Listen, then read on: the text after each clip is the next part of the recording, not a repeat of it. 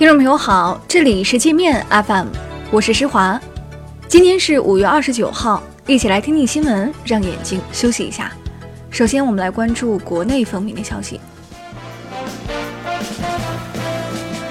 人民日报今天刊发评论文章，奉劝美国政府不要低估中方维护自身发展权益的能力，勿谓言之不预。文章说，美方完全高估了自己操纵全球供应链的能力。在自我沉醉的空欢喜中无力自知。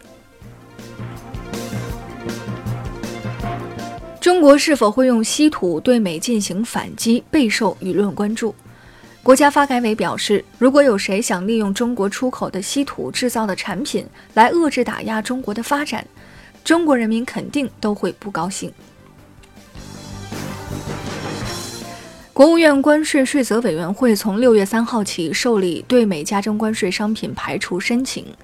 从事商品进口、生产或使用的在华企业或行会，如果因关税措施面临寻求商品替代来源困难，造成重大负面结构性影响或严重经济损害，均可申请将符合条件的美国商品排除在加征关税范围之外。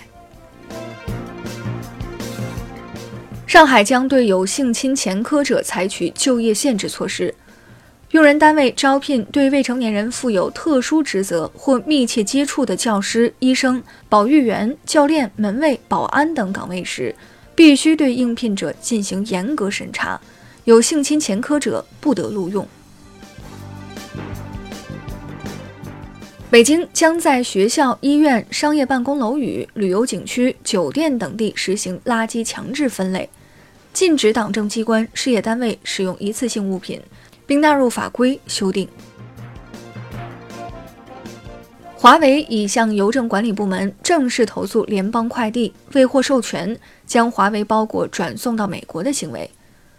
联邦快递上周先后挟持了华为的四个包裹，其中两个已被送到美国。这一行为震惊全球。国外舆论指责美国信用破产，为了压制华为，直接动手抢劫。华为向美国法院提起诉讼，控告美国国会通过针对华为的剥夺公权法案是违反美国宪法的暴政。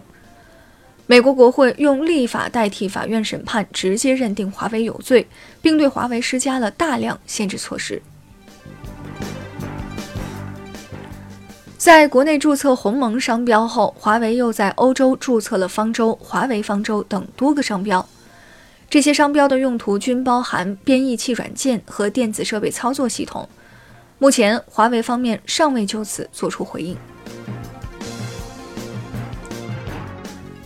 SD 存储卡协会追随美国政府撤销华为会员资格五天后，在官网上悄悄恢复了华为的身份。SD 协会是由日本东芝、松下和美国闪迪组建的一个行业标准协会。联想 CFO 黄伟明接受美媒采访时称，如果美国增加关税，联想有能力将部分产能搬出中国，再次引发舆论危机。嘲讽联想是美国买办的声音遍布网络。联想刊发长文，宣称不背汉奸的锅，还说联想撤离中国是谣言。造成二十二人死亡、二十八人受伤的内蒙西乌旗矿难牵出腐败窝案，已有五名官员被查，其中西乌旗原副旗长高晓波涉嫌贪污受贿、玩忽职守犯罪，已被逮捕。我们接着来关注国际方面的消息。德国一家商业银行民调发现，该国中小企业高管对中国经济政策的满意度已逆转美国。百分之六十九的受访者对中国经济政策表示满意，而对美国的满意度只有百分之十七。看来，美国政府四处敲诈勒索的做法产生效果了。由于担心美国航空管理局在审查波音737 MAX 的安全性时放水，欧盟决定对这款飞机进行独立审查。欧洲航空安全局总干事说：“如果想让737 MAX 复飞，波音必须证明该型客机的灾难性故障发生率小于每十亿飞行小时一次。”日本一名地方议员在日本海保的保护下，乘坐小船到钓鱼岛刷存在感，被中国海警船截断退路，在海上追了一个多小时。这名议员从日本出发时曾口出狂言，说中国公务员一见到他就要跑，没想到现实是那么残酷。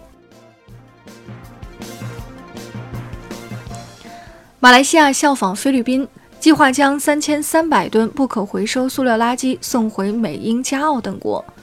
马来环境部长说：“虽然马来是个小国家，但绝不接受大国欺负。”他还斥责国内垃圾回收商是国家可持续发展的叛徒。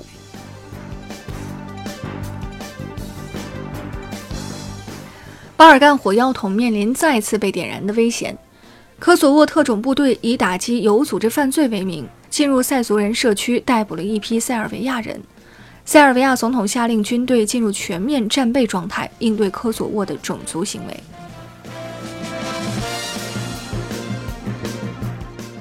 珠峰天气晴朗，吸引了大批登山者。来自世界各地的数百名登山者拥挤在海拔八千米的死亡区，排队等候登顶。由于高寒缺氧，体力不支，已有十四人死亡，另有三人失踪。那好了，以上就是今天节目的全部内容了。感谢您的收听，我是施华，欢迎您下载界面 App，在首页点击试听，找到界面音频，更多精彩内容等着您收听。